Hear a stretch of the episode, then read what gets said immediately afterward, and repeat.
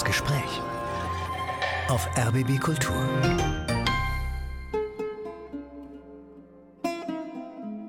Das Entscheidende ist ja, dass immer noch versucht wird, den Osten damit zu delegitimieren, dass man sagt, na, ihr wart aber früher Diktatur sozialisiert oder in irgendeiner Form, als wäre damit irgendetwas gesagt oder als sei schon irgendetwas damit gesagt, dass man sagt, ist ja Osten.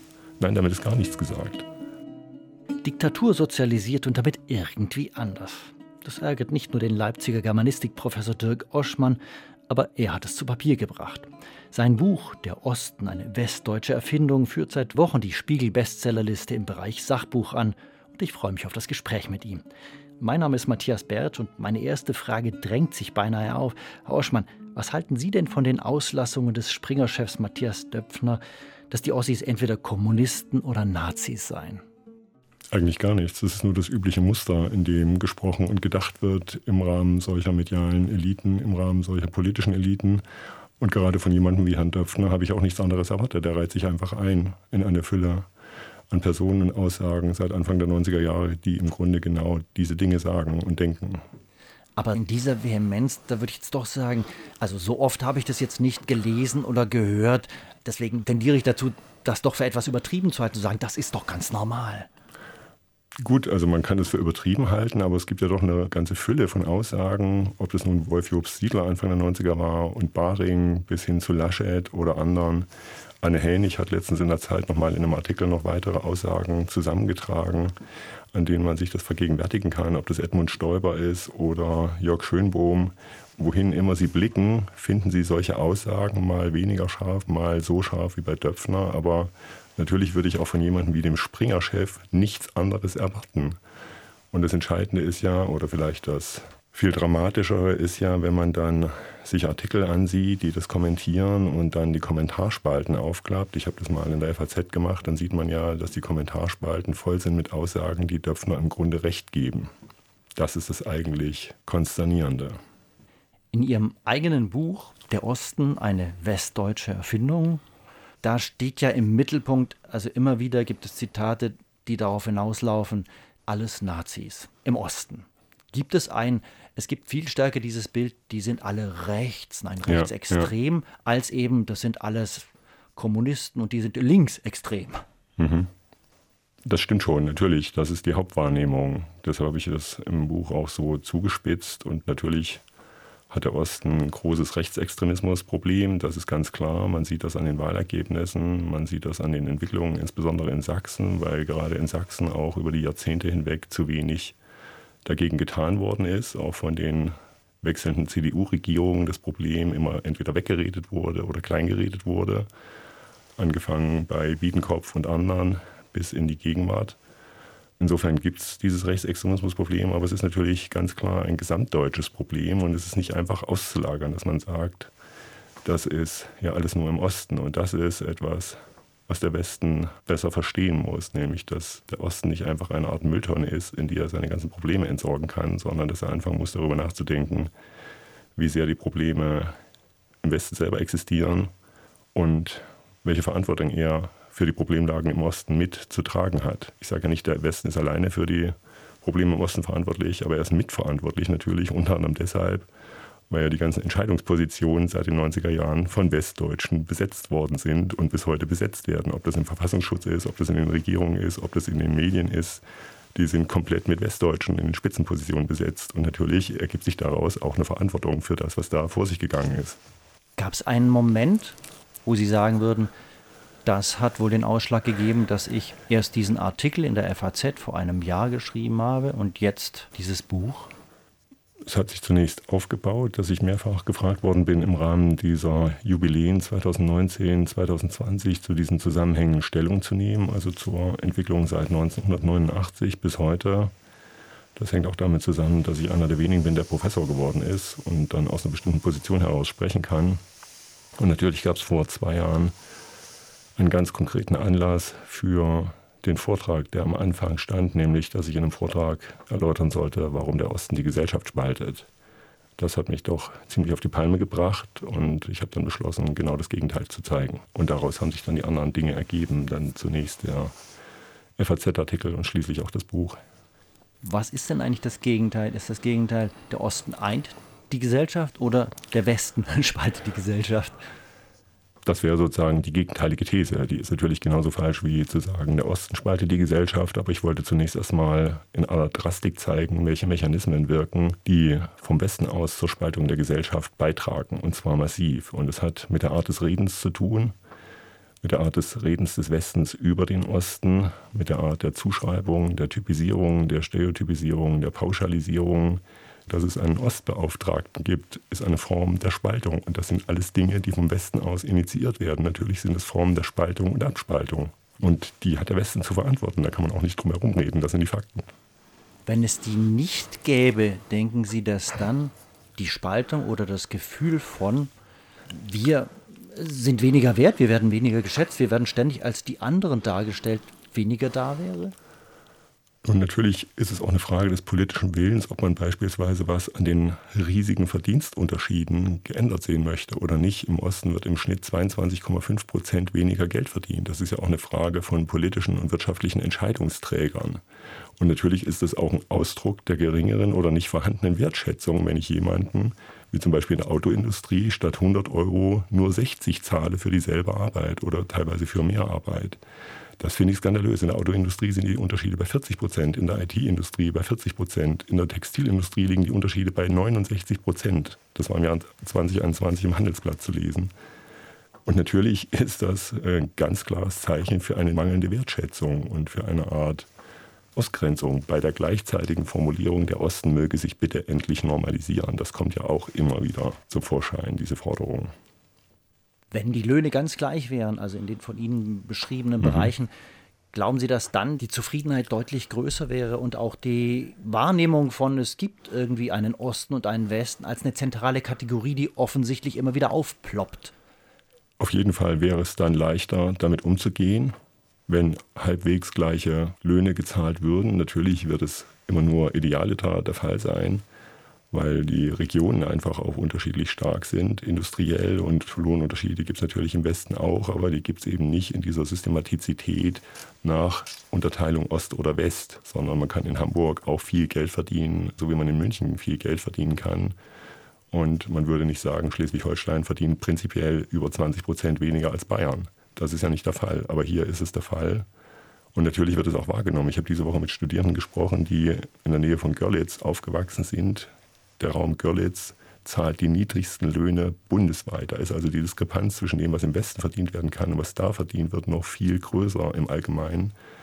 Und dann ist auch unter den jungen Leuten ein scharfes Ost-West-Gefälle einfach nicht nur zu fühlen, sondern das ist real da und das ist ein Problem. Görlitz ist vielleicht insofern ein ganz gutes Beispiel, weil Görlitz ja auch einen polnischen Teil der Stadt hat und man auch sagen könnte, naja, wir sehen uns auch in einer Nähe dazu oder in einem Vergleich dazu. Da mhm. sind die Löhne wahrscheinlich nochmal drastisch geringer. Also ich finde, das ist ja auch eine Möglichkeit, das damit in eine Verbindung zu setzen, zu sagen, die nationalstaatlichen Grenzen sind das eine. Das andere ist, wir vergleichen uns auch mit anderen, die weiter östlich leben. Und im Vergleich dazu hat sich natürlich sehr viel verändert. Das spielt ja wahrscheinlich eine zentrale Rolle. Mit wem vergleiche ich mich? Das spielt immer eine zentrale Rolle. Da gibt es ja auch bei den Soziologen schöne Studien dazu. Wenn alle um mich herum 250.000 Euro verdienen und ich verdiene auch 250.000 Euro, ist alles gut. Oder noch besser ist es, wenn die anderen nur 100.000 verdienen. Aber sobald die um mich herum 500.000 verdienen, fühle ich mich schlecht, obwohl ich ja nichts verloren habe. Der Mensch ist einfach ein sich vergleichendes Wesen. Andererseits würde ich sagen, gibt es schon eine politische Verantwortung dafür im Land, und das wird ja immer wieder behauptet, so etwas wie annähernd gleiche Lebensverhältnisse herzustellen. Und dazu gehört dann auch die Verantwortung im Land selber, dann dafür zu sorgen, egal ob das Nachbarland dann ärmer ist und deshalb niedrigere Löhne bezahlt. Aber Sie würden auch sagen, es gibt keine annähernd gleichen Lebensverhältnisse, weil ich ab, muss ich gestehen, schon auch manche Orte, manche Regionen im Kopf, wo ich denke, da sind die Lebenszustände nicht besser als in Ostdeutschland. Da würde ich auch bezweifeln, ob das Lohnniveau, da wäre dann die Frage, in welchen Bereichen arbeiten die Menschen denn? Und was zahlen sie an Mieten? Mhm. Also mhm. da kommen viele andere Sachen noch dazu, aber wo ich mir nicht sicher bin, ob man sagen kann, naja, also im Osten kann man so pauschal sagen, sind die Lebensverhältnisse viel schlechter. Es gibt natürlich auch extreme soziale Ungleichheit im Westen. Und ich sage ja auch im Buch selber, dass die Vorstellung von gleichen Lebensverhältnissen eine absolute Illusion ist. Das gibt es nirgendwo. Das ist auch völlig klar. Die Menschen sind unterschiedlich leistungsfähig, sie arbeiten in unterschiedlichen Berufen, die Voraussetzungen sind unterschiedlich und so weiter. Daraus ergeben sich dann auch unterschiedliche Gehälter. Das ist auch kein Problem. Ein Problem wird es dann, wenn es sozusagen eine gesamte gesellschaftliche Gruppe oder ein gesamtes gesellschaftliches Feld betrifft, wie eben hier das Feld, das man gewohnheitsmäßig Osten nennt oder die Ostdeutschen. Und das Entscheidende, was ich problematisch finde, gerade auch in demokratietheoretischer Hinsicht, ist, dass eine Herkunft aus dem Osten nachweislich zu wesentlich weniger Lebenschancen führt. Das ist das viel Entscheidendere. Und das ist ja auch letztes Jahr erst nochmal in einer Studie dokumentiert worden, die auch Vergleiche angestellt hat zu 2016, wo eben gesagt wird, Karrieren finden entweder im Westen statt oder über Stationen im Westen weil der Osten in keiner Weise irgendwelches Kapital mitbringt. Kein kulturelles Kapital, kein symbolisches Kapital, Finanzkapital schon gar nicht. Das heißt, wenn man im Osten geboren wurde, ist man von vornherein stigmatisiert, allein aufgrund dieser Herkunft. Und man hat allein aufgrund dieser Herkunft weniger Lebenschancen und Chancen, Teilhabechancen, so nennt es der Soziologe Lessenich. Und das, finde ich, ist aus demokratietheoretischen und praktischen Gründen überhaupt nicht tragbar. Das hat auch nichts mit gleichen Lebensverhältnissen zu tun, sondern das hat was damit zu tun, dass ein Staat, der sich eine Demokratie nennt, dazu verpflichtet ist, Chancengleichheit herzustellen. Das ist das Entscheidende. Und dass das nicht gegeben ist, das halte ich für den eigentlichen Skandal. Vielleicht auch, wenn ich jetzt immer die Position des Widersprechenden einnehme, mhm, mhm. gibt es nicht ein besonderes Kapital, was darin liegen könnte? Wir haben Umbrucherfahrungen. Und es ist in einer Welt, in der die durchgängigen Biografien immer unsicherer werden mhm. und es wichtig ist, sich auf neue Situationen einzulassen, ist das eigentlich ein enormes Kapital. Also ich gebe Ihnen zu, ich lebe auch aus dem Bewusstsein heraus, dass es von jetzt auf gleich sofort ganz anders kommen kann. Das ist eine Erfahrung, die man nicht vergisst. Ja, es kann alles sofort ganz anders werden. In 0, nicht so schnell kann man gar nicht gucken, wie das passieren kann. Das ist eine Erfahrung, die man, wenn man 1989 und 90 erlebt hat, halbwegs bewusst, dass man die behält und natürlich kenne ich diese These, dass der Osten nun eine Art gesellschaftlicher Avantgarde wäre aufgrund dieser Vertrautheit mit diesen Transformationsprozessen.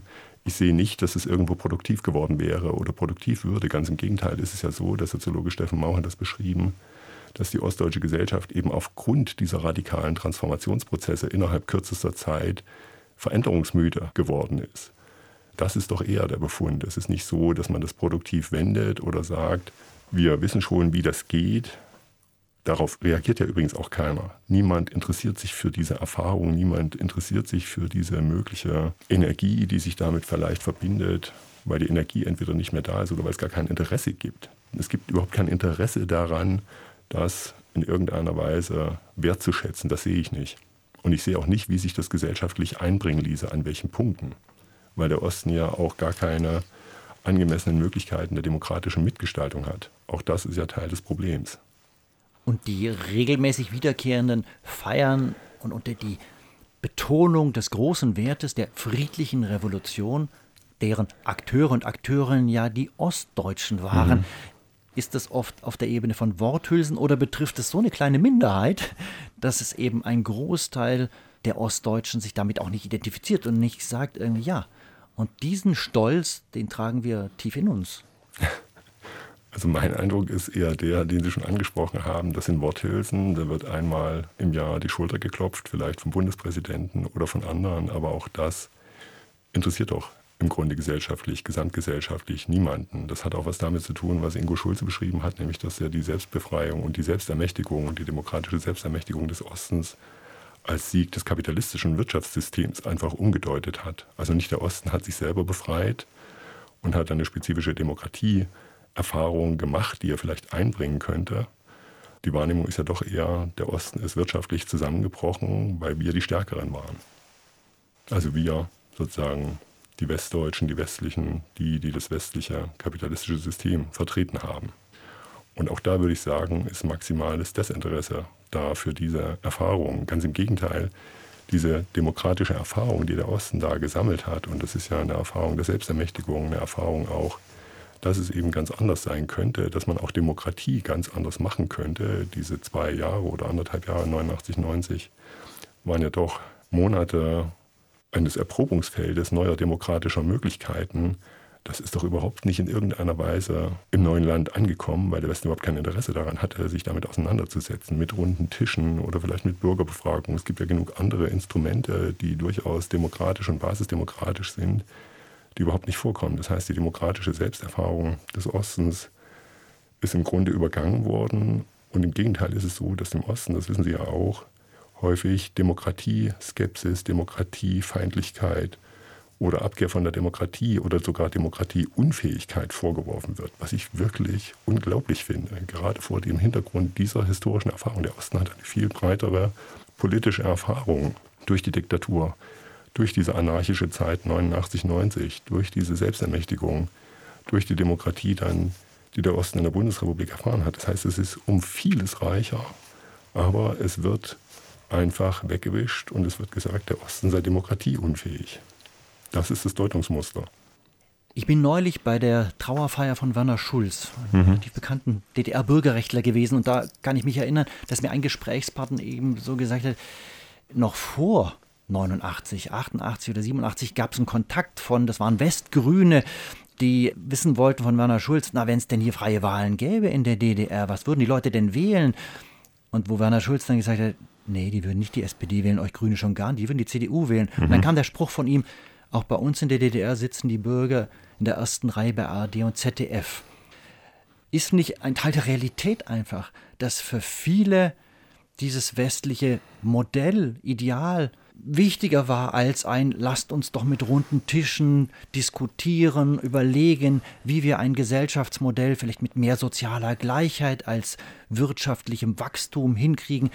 Muss man das nicht einfach nüchtern zur Kenntnis nehmen? Das ist auf jeden Fall so, wie Sie es beschreiben. Das ist genau so, wie Sie es beschreiben. Da stimme ich auch absolut zu. Und ich kann auch für mich sagen, ich wollte in den Westen und ich wollte Westen sein. Ich wollte genau das haben, was ich da gesehen habe. Und ich habe es ja, weil ich in Gotha aufgewachsen bin, viel gesehen und viel gehört. Ich bin mit Fernsehen und Radio aufgewachsen, nur aus dem Westen. Das war völlig klar. Die Frage ist, ob man auch wollte, dann die Gesellschaft trotzdem nicht mitgestalten zu können. Das wollte man ganz bestimmt nicht, sondern man hat schon gehofft, dass hier Jetzt nicht in diesem basisdemokratischen Sinne oder so, aber dass hier gemeinsame Sache gemacht wird.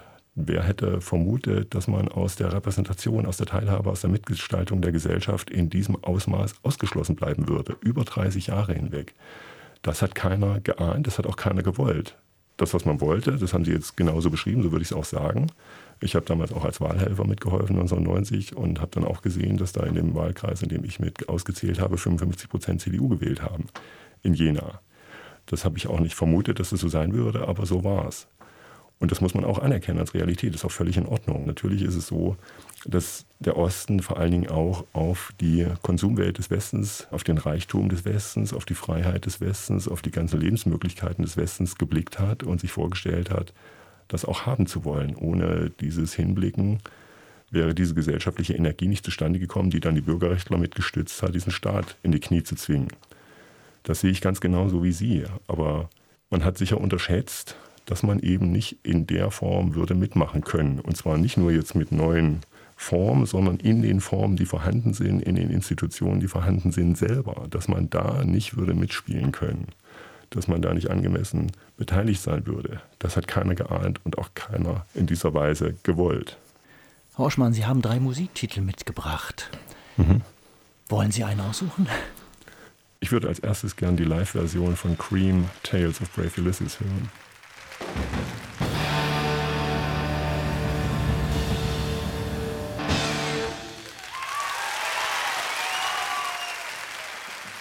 Tales of Brave Ulysses von Cream. Sie hören das Gespräch auf RBB Kultur, heute mit Matthias Bertsch und dem Leipziger Germanisten Dirk Oschmann, Autor des Buches Der Osten, eine Erfindung des Westens. Warum haben Sie das Musikstück ausgesucht, Herr Oschmann? Cream gehört mit zu der Musik, die mich in meiner Jugend unglaublich geprägt hat. Ich habe diese Musik mit 16 zum ersten Mal gehört und habe das geradezu als Erweckungserlebnis in Erinnerung, einfach aufgrund dieser unglaublichen Kraft und dieser unglaublichen Härte dieser Rockmusik.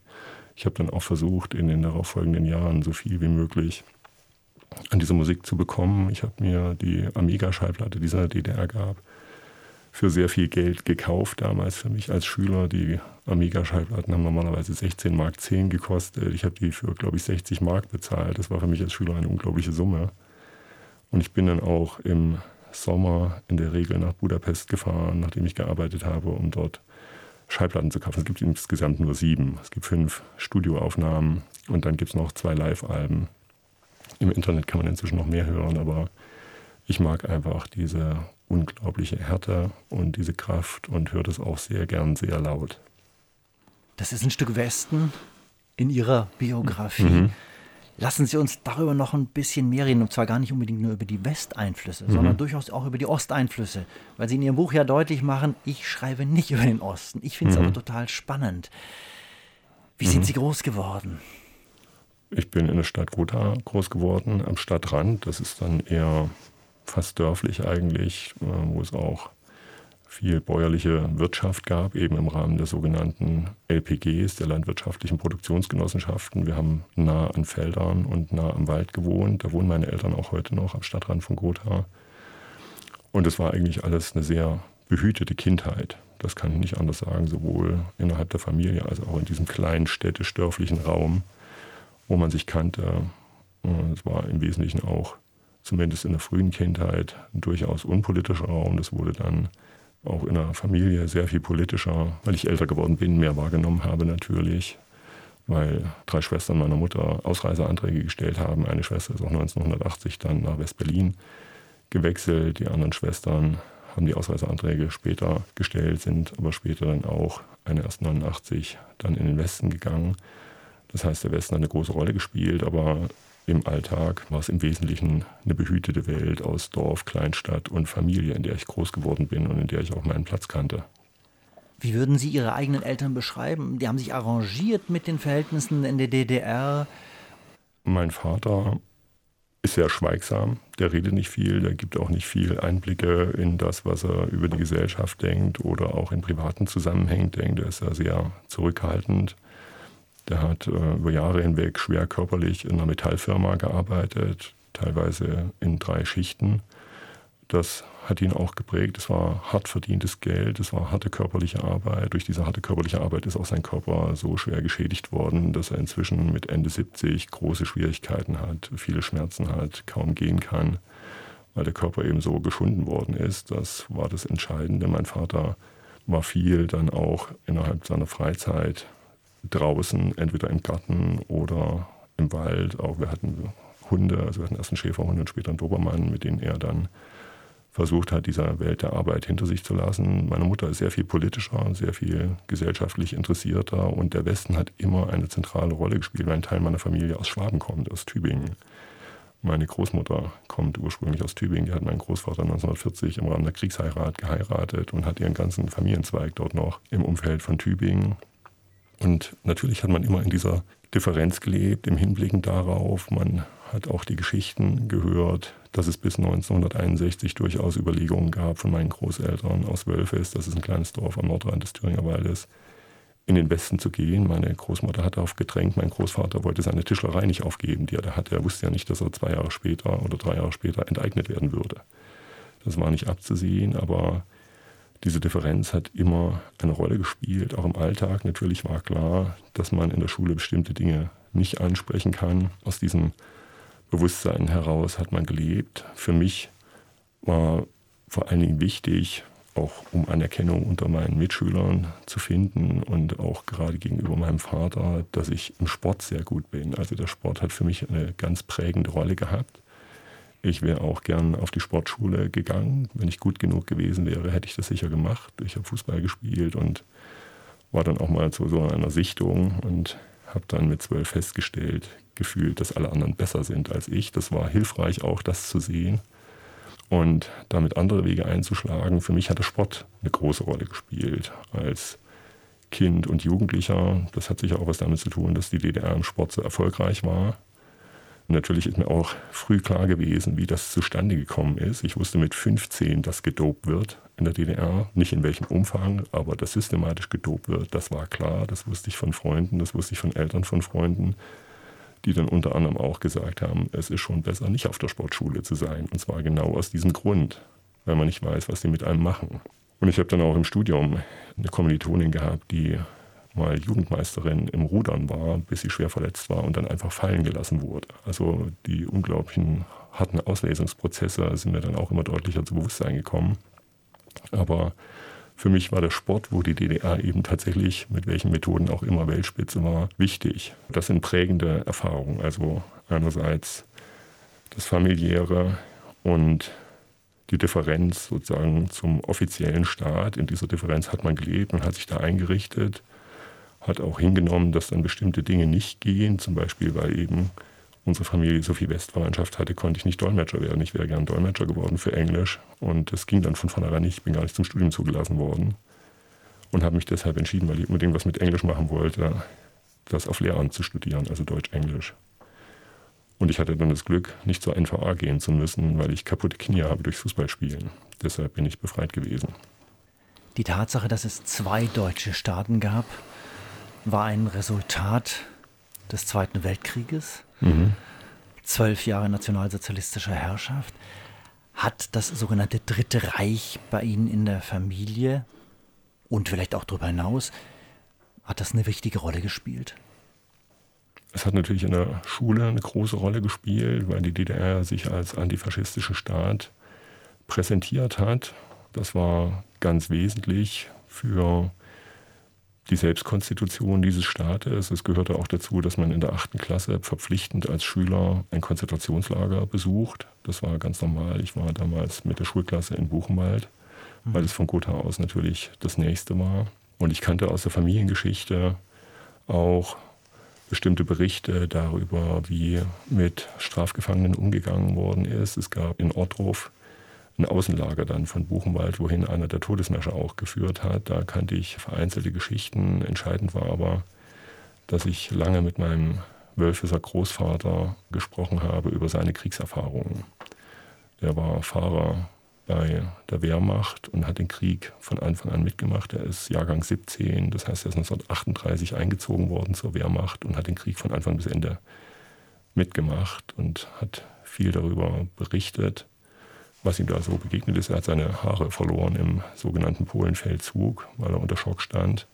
Das sind sozusagen prägende Dinge für mich gewesen, aber das Wissen über das Dritte Reich ist nicht so sehr über die Familie vermittelt worden. Das ist ganz klar, sondern das ist das Wissen, was im Geschichtsunterricht vermittelt wurde, was aber beispielsweise auch übers Fernsehen vermittelt wurde. Und da bin ich genauso mit ARD und ZDF groß geworden wie meine gleichartigen Freunde und Kommilitonen im Westen. Ja, bis 1985 gab es keine privaten Programme. Da hat auch im Westen die Mehrheit ARD und ZDF gesehen, so wie ich auch. Ja, damit bin ich groß geworden. Und da gab es natürlich auch viele Berichte, viele Dokumentationen. Auch darüber habe ich mein Wissen über das Dritte Reich angesammelt und dass wir heute in dieser Art von Staat leben, in dieser Art von gesellschaftlicher Teilung, ist natürlich immer noch eine Nachwirkung dieser schrecklichen Staatsform namens Nazi-Deutschland. Ja, und der Osten badet das bis heute aus. Und zwar ganz anders als der Westen. Inwieweit?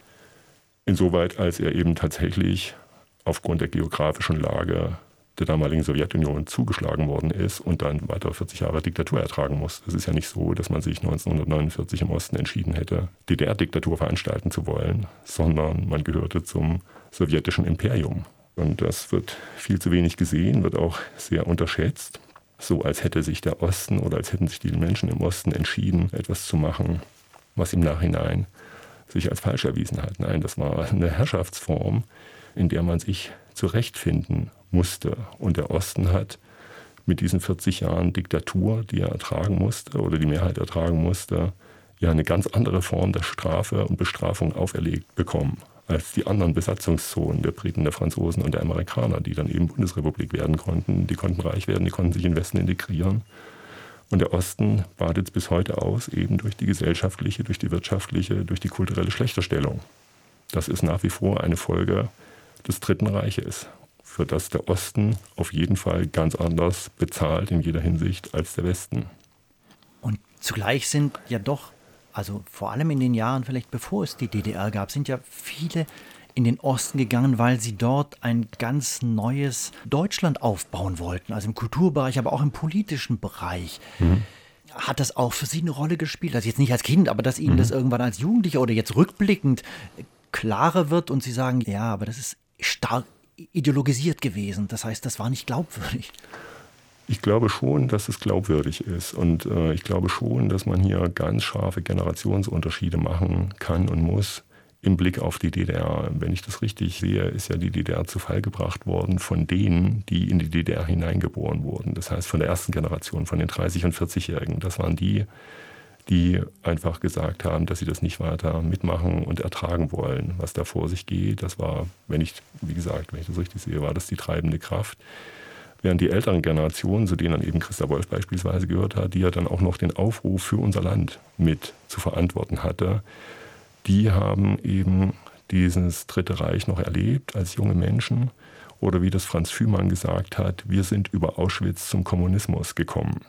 Das muss man sich ganz klar machen, dass die sozusagen gedacht haben, diese Verbrechen, die das Dritte Reich, die die Nazis begangen haben, oder eben, um es ganz klar zu sagen, wir Deutschen, unsere Großväter und Großmütter, unsere Urgroßväter und Urgroßmütter, dass das ein ganz schreckliches Verbrechen war, ein Menschheitsverbrechen das man zu sühnen hat und das eben dann auch bestimmte politisch-ideologische Entscheidungen nach sich zieht. Und das hat diese Generation von Fühmann und dann Wolf für sich so entschieden. Und insofern trifft ihre Beschreibung da auch genau zu.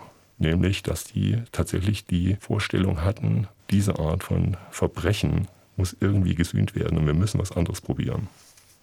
Sie sind Jahrgang 1967. Wie haben Sie denn die ein, zwei Jahre vor dem Fall der Mauer, vor dem Beginn der friedlichen Revolution, also 87, 88, 89, also ein Alter, glaube ich, wo Aufbruch ist, wo ein, ein kritisches Denken oft an, anfängt. Mhm. Wie haben Sie denn diese Zeit erlebt? Also für mich war sehr einschneidend, dass meine Großmutter, die ja aus Tübingen kam, und die dann als Rentnerin auch regelmäßig die 60 Tage, die sie fahren durfte, nach Tübingen gefahren ist oder eben zu ihrer Verwandtschaft, die auch viel mitgebracht hat von dort. Dann kamen auch mal die Cousinen meiner Mutter zu Besuch oder meine Urgroßmutter oder ihr Bruder kam zu Besuch. Das heißt, das war sozusagen kontinuierlich im Gespräch und natürlich hat man immer eine Art Hoffnung gehabt, dass es Annäherung gibt, so im Sinne der Branchenpolitik, die ab den frühen 70er Jahren dann gegriffen hat. Und meine Großmutter, das werde ich nie vergessen und habe ich auch nicht vergessen, hat 1985 ein Interview gehört mit einem belgischen NATO-General, der gesagt hat, der Ostblock wird in vier bis fünf Jahren zusammenbrechen. Das konnte ich mir überhaupt nicht vorstellen, aber für meine Großmutter war das eine reale Hoffnung. Die hat das für bare Münze genommen, vielleicht auch deshalb, weil sie als Jahrgang 1920 schon viele politische Systeme hat kommen und gehen sehen. Die konnte sich das vorstellen, dass es mal wieder anders kommt. Die hat die Weimarer Republik kennengelernt, die hat das Dritte Reich erlebt, sie hat die DDR erlebt, warum soll das nicht auch zu Ende gehen? Und es ist tatsächlich vier, fünf Jahre später zu Ende gegangen. Dieser Satz ist mir nicht aus dem Kopf gegangen, weil ich ihn natürlich auch für vollkommen absurd gehalten habe, aber es war offenbar eine korrekte Einschätzung der wirtschaftlich-politischen Lage. Ich habe zunächst für mich daraus keine Konsequenzen gezogen, sondern ich habe erstmal versucht, den Weg zu gehen, den ich gehen konnte. Ich bin erst Akademikerkind. Ich war der Erste, der in der Familie Abitur gemacht hat und ich habe mich darüber gefreut, studieren zu können. Und das wollte ich auch. Ich wollte die Ausbildungsmöglichkeiten, die ich habe, nutzen und auch nicht aufs Spiel setzen. Ich habe das auch unter anderem gesehen, was passiert bei Mitschülern, die sich gewissermaßen mit dem System anlegen. Einer meiner sehr guten Freunde, mit dem ich bis heute im engen Kontakt bin, durfte eben, weil er beispielsweise seine Verpflichtungserklärung, drei Jahre zur Armee zu gehen, zurückgezogen hat, Anfang der 11. Klasse, nicht studieren der wäre beinahe ums Abitur gebracht worden. Die hätten ihn beinahe, das war 1986 noch, die hätten ihn beinahe relegiert von der Schule. Das ist dann knapp verhindert worden. Er durfte Abitur machen, aber er durfte dann eben nicht studieren. Das wollte ich nicht riskieren, nicht studieren zu dürfen, sondern ich wollte schon studieren und die Möglichkeiten, die sich mir damit bieten, ausschöpfen. Wir haben noch Pink Floyd und Jimi Hendrix auf der To-Hear-Liste, Herr Oschmann. Welches der beiden Lieder wollen wir hören? Ich glaube, zu Cream passt zunächst besser Jimi Hendrix. Are you experienced?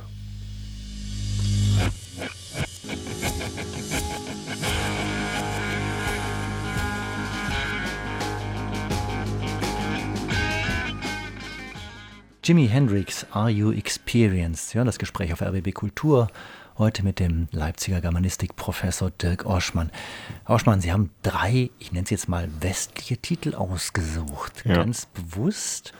Nein, es hängt einfach damit zusammen, dass ich keine DDR-Musik gehört habe. Ganz klar. Das ist die einfache Antwort. Das ist die Musik, die ich gehört habe. Ich habe mit 15, 16 viel Rockmusik kennengelernt, viel Rockmusik gehört und war einfach begeistert. Und jemand wie Jimi Hendrix war für mich nicht nur natürlich äh, wie für viele andere der beste Gitarrist der Welt, der beste Rockgitarrist, sondern es war auch jemand, der für mich einfach die amerikanische Freiheit verkörpert. Ich habe ja auch Amerikanistik studiert, neben Germanistik und Anglistik. Und es war für mich immer auch eine Form der Freiheit und an dieser Freiheit des Westens teilzuhaben über diese Musik, abgesehen jetzt davon, dass ich die einfach grandios finde, dass ich sie kraftvoll finde. Es war immer auch natürlich ein Ort der Sehnsucht, diese Musik hören zu können und auf diese Weise beteiligt zu sein. Es ist tatsächlich so, dass ich keine DDR-Musik gehört habe. Ich habe auch kein Ostfernsehen geguckt. Ja, das haben wir einfach nicht gemacht. Ist der Westen dann nicht doch das Ideal, das Anzustrebende? Ja, aber das habe ich ja nie bestritten. Das beschreibe ich ja im Buch auch, dass ich nicht im Westen groß geworden bin, aber mit dem Westen. Natürlich war das die Hauptorientierung. Warum auch nicht? Ich, mir hat das gefallen. Ich habe das Lebensgefühl gemocht. Ich möchte wie jeder andere, jedenfalls mir bekannte Mensch, frei leben, mein Leben selbst gestalten zu können. Und die Möglichkeiten sind natürlich in der Form im Westen ganz anders gegeben als anderswo. Das ist überhaupt keine Frage. Ich habe ja nicht den Westen kritisiert in dem, was er ermöglicht, sondern ich habe ihn kritisiert in dem, was er dem Osten nicht ermöglicht. Und das ist etwas anderes. Also die Kritik ist, der Westen ermöglicht dem Osten nicht so zu sein, wie er selber ist, nämlich wie der Westen, weil ich habe Ihr Buch schon deutlich anders gelesen, nämlich ein erhebliches Maß an Überheblichkeit mhm. des Westen. Ich zitiere mal eine Stelle. Ja. Der Westen muss begreifen, dass er nicht die Norm ist, und schon mhm. gar nicht normal, mhm. sondern dass er Westen ist und damit partikular und markiert mhm. wie alles andere auch. Mhm. Das ist ja, finde ich, schon was anderes als zu sagen, nein, der Westen ist nun mal, weil er für die individuellen Freiheiten und Selbstverwirklichungsmöglichkeiten steht. Er ist das Ideal, zumindest haben wir kein besseres, also sollte sich doch am besten die ganze Welt daran orientieren. Ja, aber doch nicht auf ganzer Linie doch nicht auf ganzer Linie. Also es gibt bestimmte Dinge, die ich natürlich unglaublich am Westen schätze und die ich überhaupt nicht missen möchte. Aber das heißt ja nicht, dass der Westen fertig und abgeschlossen wäre, sondern der Westen muss an sich arbeiten und er muss beispielsweise begreifen, dass der unglaubliche Reichtum, den er erwirtschaftet hat, ja auf Kosten beispielsweise des globalen Südens großenteils gegangen ist und bis heute geht. Das heißt ja nicht, dass man aufhört, an sich zu arbeiten, nur weil bestimmte Dinge gut laufen. Es gibt bestimmte Dinge, die ich extrem schätze, die ich extrem wichtig finde. Das heißt aber nicht, dass man nicht anderes verbessern könnte. Und natürlich gibt es dieses aus meiner Sicht sehr passende Bild von Ingo Schulze, der gesagt hat, der Osten ist vom Westen betrachtet worden oder behandelt worden wie eine abgewiesene Braut oder umgekehrt. Der Osten musste sich als abgewiesene Braut begreifen. Der Westen hat sich sozusagen an bestimmten Hinsichten den Osten zu eigen gemacht und den anderen nicht. Und meine entscheidende Kritik ist, dass der Osten nicht instand gesetzt wird. Und insofern sind das schon drastische Ausschlussmechanismen diese Demokratie gemeinsam und in den vorhandenen Formen mitzugestalten. Das ist eines der großen Probleme, dass der Osten aus den gesellschaftlichen Teilbereichen zu großen Teilen ausgeschlossen ist, da nicht angemessen repräsentiert ist. Das ist eine Frage, wo der Westen natürlich aus meiner Sicht scharf zu kritisieren ist. Aber die Grunderzählung, sage ich mal, der Westen steht für die Demokratie, steht für Menschenrechte, steht für die Selbstverwirklichungsmöglichkeiten der Menschen und der Osten äh, steht für ein ja, für einen Unrechtsstaat, für ein Diktaturmodell. Das sind ja Sachen, die sie durchaus im Buch, finde ich, zum Teil auch deutlich machen. Das ist auch was unheimlich Überhebliches, wenn man das sozusagen ständig, du persönlich kannst ja nichts dafür, aber du bist nun mal in diesem System groß geworden, dass das was Kränkendes hat. Aber das sind doch verschiedene Beschreibungsebenen. Also natürlich bestreite ich das gar nicht, dass der Westen für die Demokratie einsteht und für die Freiheit und für die äh, Möglichkeiten zur Selbstentfaltung. Die Schwierigkeit entsteht da, wo ein über 30 Jahre zurückliegendes politisches System, ideologisches System immer als Erklärung für die Gegenwart herhalten soll, wo man dann auch im Grunde für defizitär gehalten wird, nur weil man daherkommt, ja, statt dass geguckt wird, welche Möglichkeiten gibt es, der Beteiligung, der Mitwirkung. Ich würde sagen, ich habe 22 Jahre in diesem Staat verbracht, unfreiwillig. Wenn Sie da geboren worden wären, hätten Sie dasselbe Problem, das ich habe, ganz sicher. Äh, das muss man sich auch mal klar machen. Geburtsort ist ja kein Verdienst, sondern das ist Zufall und Schicksal oder wie man sich das auch immer begreiflich machen will. Und dann habe ich äh, die Möglichkeiten, die sich in diesem freien System bieten, genutzt. Und ich bin einer der wenigen gewesen, der diese Möglichkeiten bekommen hat. Und natürlich hätte ich sagen können, mich muss das Ganze nicht interessieren, ich muss ja auch kein Buch drüber schreiben, denn mich hat es ja nicht betroffen, aber ich sehe eben, wie es die Mehrheit der ostdeutschen Gesellschaft eben doch betroffen hat. Und wie die Mehrheit der ostdeutschen Gesellschaft nicht diese Chancen hatte, die ich bekommen habe, durch glückliche Umstände.